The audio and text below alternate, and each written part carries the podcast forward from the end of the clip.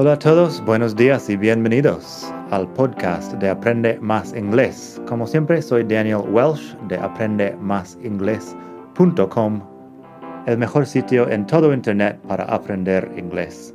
Este podcast te ayudará a hablar inglés como un nativo. Vamos allá. Hola a todos, buenos días y bienvenidos otra vez al podcast de Aprende Más Inglés el mejor podcast de todo el mundo mundial para aprender inglés. Hoy tenemos unas expresiones con el verbo get para hablar del trabajo y un poco el dinero.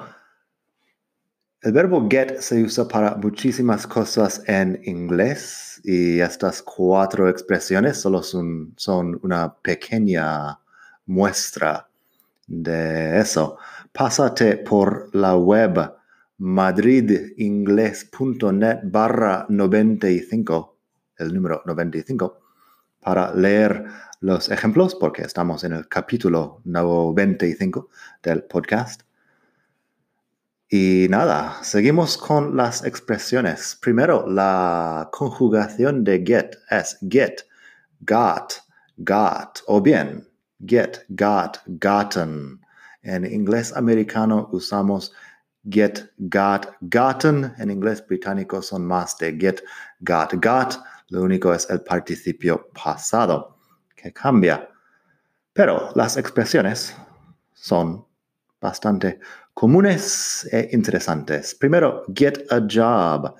Get a job es conseguir un trabajo y eso hace feliz a las personas que siempre dicen que get es conseguir. Es verdad que get es conseguir a veces, a veces es otra cosa. Pero get a job, conseguir un trabajo. Si digo, he got a job in a bookstore downtown. Él consiguió un trabajo en una librería en el centro de la ciudad. He got a job in a bookstore downtown. The economy is bad these days and it's hard to get a job. La economía va mal en estos días y es difícil conseguir un trabajo. The economy is bad these days and it's hard to get a job. Ya que estamos, fíjate en mi pronunciación de get, que es más con el sonido de I corta que la E. Eso es una cosa regional mío, pero lo puedes escuchar así get o también get. She got a really good job after she graduated from university. Consiguió un muy buen trabajo después de terminar la carrera, pondría. She got a really good job after she graduated university. After she graduated from university. Las dos pueden decirse. Así que eso para get a job, que es conseguir un trabajo. Bastante sencillo. Luego tenemos get paid, que es cobrar o recibir el salario, recibir el sueldo. He gets paid every two weeks. Él cobra cada dos semanas. He gets paid every two weeks. Paid, la forma de escribirlo, P-A-I-D Y bueno, esta expresión, get paid. También tenemos, I finished that job last month, but I still haven't gotten paid for it. Terminé aquel trabajo el mes pasado, pero todavía no lo he cobrado, no me lo han pagado. I finished that job last month, but I still haven't gotten paid for it. She has a very good job and she gets paid a lot of money.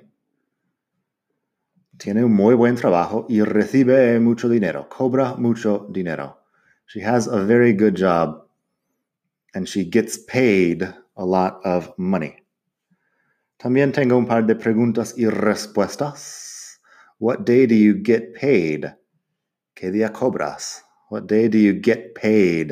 Y la respuesta, I get paid every Friday. Uh, cobro todos los viernes. I get paid every Friday. También uno en pasado. Did you get paid yesterday? Recibiste, bueno, cobraste ayer? Did you get paid yesterday? No, I think I'm going to get paid today. Creo que voy a cobrar hoy. I think I'm going to get paid today. Eso, la nota cultural aquí es que en España se cobra una vez al mes normalmente. En Estados Unidos es una vez por semana o cada dos semanas, como mucho. Así que es un poco diferente ahí. Luego tenemos otra expresión que es get a raise. Get a raise es recibir un aumento de tu salario. Que te suban el salario, básicamente. Así que si yo digo, he got a raise last year, so he has a lot more money now. Diría en español que le subieron el salario al año pasado, así que tiene mucho más dinero ahora. He got a raise last year, so he has a lot more money now. Fíjate que el verbo, que la palabra raise también es verbo, es subir, pero aquí estamos usándolo como sustantivo, es subida.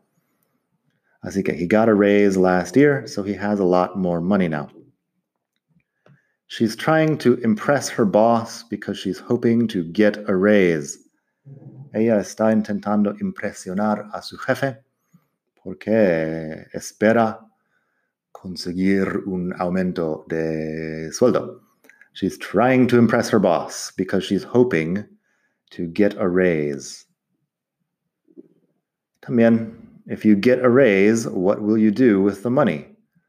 Eso es primer condicional. Una pregunta en primer condicional. Tengo otro capítulo del podcast sobre el primer uh, el primer condicional. No sé el número del capítulo ahora mismo, pero está ahí. If you get a raise, what will you do with the money? Si te suben el sueldo, ¿qué harás con el dinero? If you get a raise, what will you do with the money? Por último, tenemos get a promotion. Get a promotion es ascender a un puesto más importante dentro de la empresa. Así que she got a promotion, now she's marketing manager. Le ascendieron a un puesto más importante. Ahora es manager de marketing, director de marketing, posiblemente. She got a promotion. Now she's marketing manager. Fíjate que en estos casos estamos usando get para algo que recibe la persona o que consigue la persona. Si el jefe está hablando, diría otra cosa. Diría, I promoted Marta to marketing manager. Porque es el jefe que lo asciende. I promoted Marta. Um, pero sí, she got a promotion es lo que ella recibe. Luego tenemos, he hopes to get a promotion next year, but he's worried that someone else will get it instead. Él espera, bueno, ascender este año, o años al año que viene, mejor dicho, pero está preocupado que otra persona lo recibirá, el ascenso, en vez de él. Una cosa ahí, instead, al final de la frase funciona muy bien en inglés, pero en español, en vez de él, tienes que poner algo después de en vez de. Así que instead, bueno, he hopes to get a promotion next year, but he's worried that someone else will get it instead. Última frase de hoy. Tenemos, in this company, it's difficult to get a promotion if you haven't been here very long. En esta empresa es difícil que te asciendan si no llevas aquí mucho tiempo. In this company, it's difficult to get a promotion if you haven't been here very long. Así que eso, espero que te haya gustado esta lección. Tenemos en la web madridingles.net barra 95 las frases por escrito y otras cosas interesantes. Nada más por hoy. Espero que disfrutes de tu día. Hasta la próxima. Bye.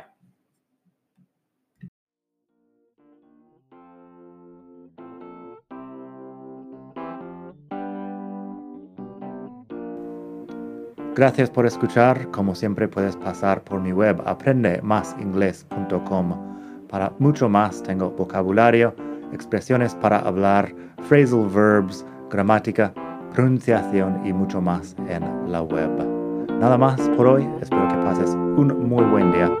Hasta la próxima.